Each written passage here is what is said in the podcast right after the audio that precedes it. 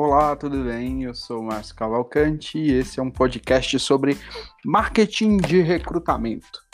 Bom, uh, ah, para iniciar esse podcast, em primeiro lugar, esse é o primeiro episódio da primeira temporada, então eu preciso falar é, um pouquinho da minha inspiração sobre é, por que eu decidi fazer esse podcast. E o primeiro motivo é porque eu acredito muito nessa ideia de compartilhar de que quando a gente compartilha, a gente está não só é, dividindo algo, mas eu acredito que a, a, na divisão existe multiplicação. Então, quando a gente divide o que a gente sabe, a gente acaba é, multiplicando também os nossos conhecimentos. O segundo motivo uh, é porque eu acredito muito nessa ideia de comunidade. E, e, isso a gente vê muito fortemente no mundo de tecnologia, e é por isso que a tecnologia cada vez avança mais e os profissionais de tecnologia são cada vez mais bem vistos pelo mercado, porque eles têm muito essa ideia de comunidade, por isso se envolvem em comunidades, fazem meetups, fazem, uh, criam canais do Slack, Telegram, uh, GitHub, entre outras plataformas para conversar, para trocar ideia e para resolver problemas, não deles mesmos, mas uns dos outros. Isso é magnífico e enobrece a profissão. E o terceiro motivo é porque quando eu comecei a estudar uh, sobre marketing de recrutamento, eu encontrei pouquíssimo material em português uh, sobre, o, sobre o assunto, sobre marketing de recrutamento talvez um episódio ou outro de algum outro podcast de RH, mas nenhum podcast voltado exclusivamente para marketing de recrutamento. Isso me inspirou, já que não tem, bora fazer, tem mercado para fazer. É, provavelmente deve ter pessoas como eu que querem ouvir e não tem nada para ouvir sobre o assunto, então vamos lá. Então, o público-alvo, já deixei bem claro aqui é, nas entrelinhas, que são tech recruiters ou recrutadores que estão loucos procurando pessoas para contratar, mas não conseguem achar pessoas qualificadas. Uh, então a gente vai tentar reverter essa história aí com o marketing de recrutamento, que foi uma ferramenta que me ajudou muito. Bom, entendeu minha inspiração? Vamos lá. Uh, eu vou, nessa primeira temporada, falar sobre é, o que é o marketing de recrutamento, o que é um funil de recrutamento, pontos de contato, persona de candidato, experiência do candidato, voice and tone, brand book, entre alguns assuntos. Se você não estiver entendendo nada, isso é muito bom, porque esse é sinal de que você precisa aprender esses conceitos, essas buzzwords, você precisa aprender esses conceitos para aí fluir na tua carreira e essas coisas vão ajudar. Se você já está entendendo alguma coisa também, é muito bom, não tem problema. Vamos seguir junto, porque a gente vai se aprofundar em cada um desses temas. Bom, em primeiro lugar, então vamos agora, uh, tendo falado da minha inspiração, tendo falado sobre o conteúdo da primeira temporada, agora vamos ao tema, ao título dessa aula, que é o que é o marketing de recrutamento. Bom, eu vou usar uma conceituação bonitinha e depois a gente se aprofunda.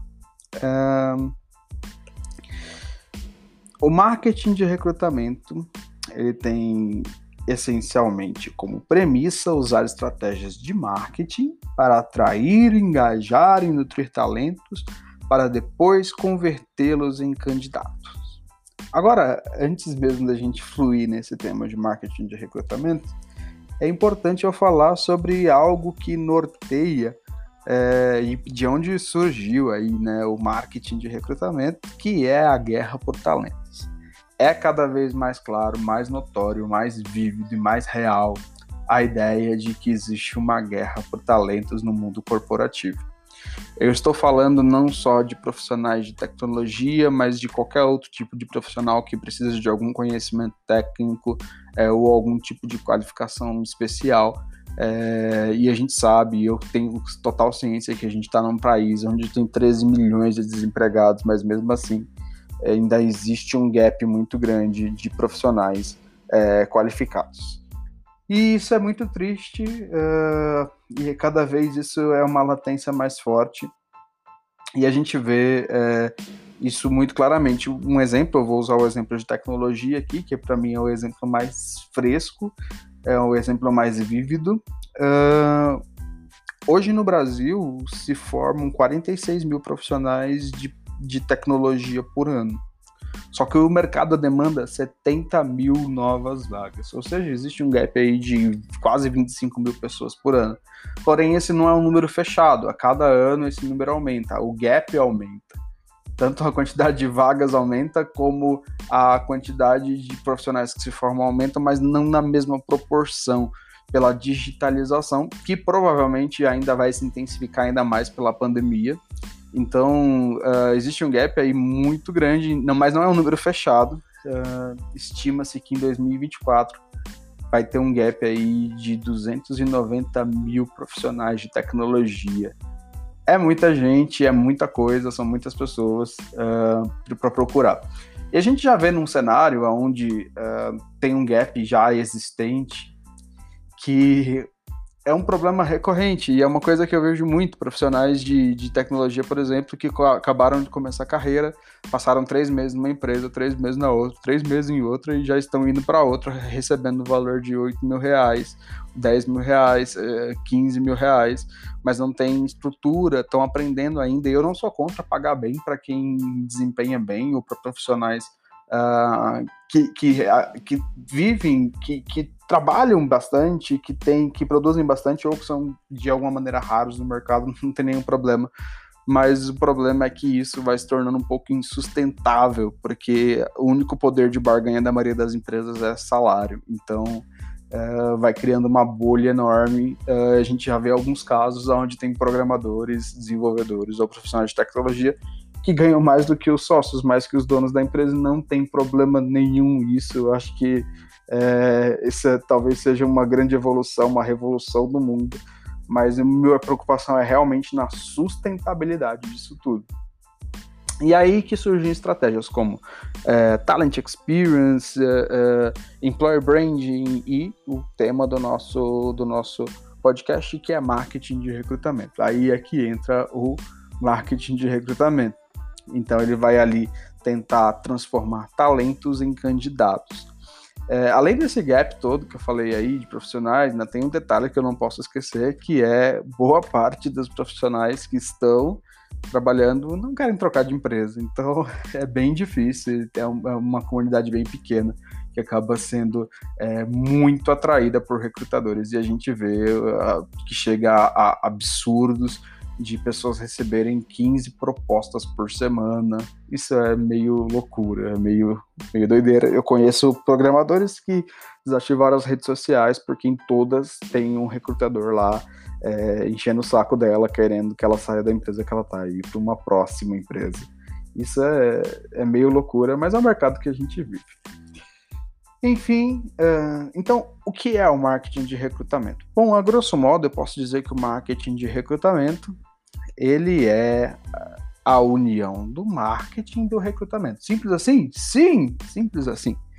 Uh, o marketing de recrutamento ele, ele vai usar todas as estratégias do marketing, todas as possíveis e impossíveis, todas as estratégias possíveis do marketing para alcançar candidatos, para alcançar talentos, para atrair e engajá-los para a empresa.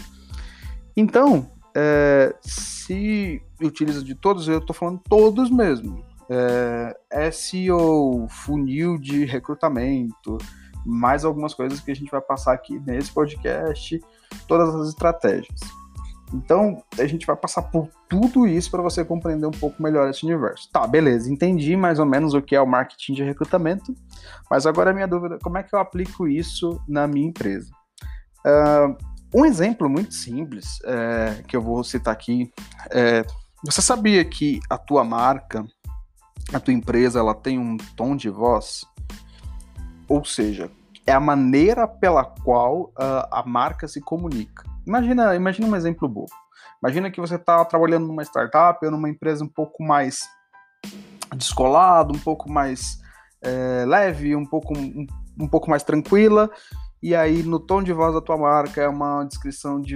de a, você vai fazer a descrição da vaga e é uma descrição totalmente formal, dizendo prezados, é, candidatos, por favor, existe uma ruptura é, entre o que, você, o que você fala e como você fala que não vai atrair pessoas. Então, é quando você consegue acertar esse tom de voz com o tom de voz da tua marca e com o tom de voz que as pessoas que você quer atrair querem ouvir, você é muito mais efetivo.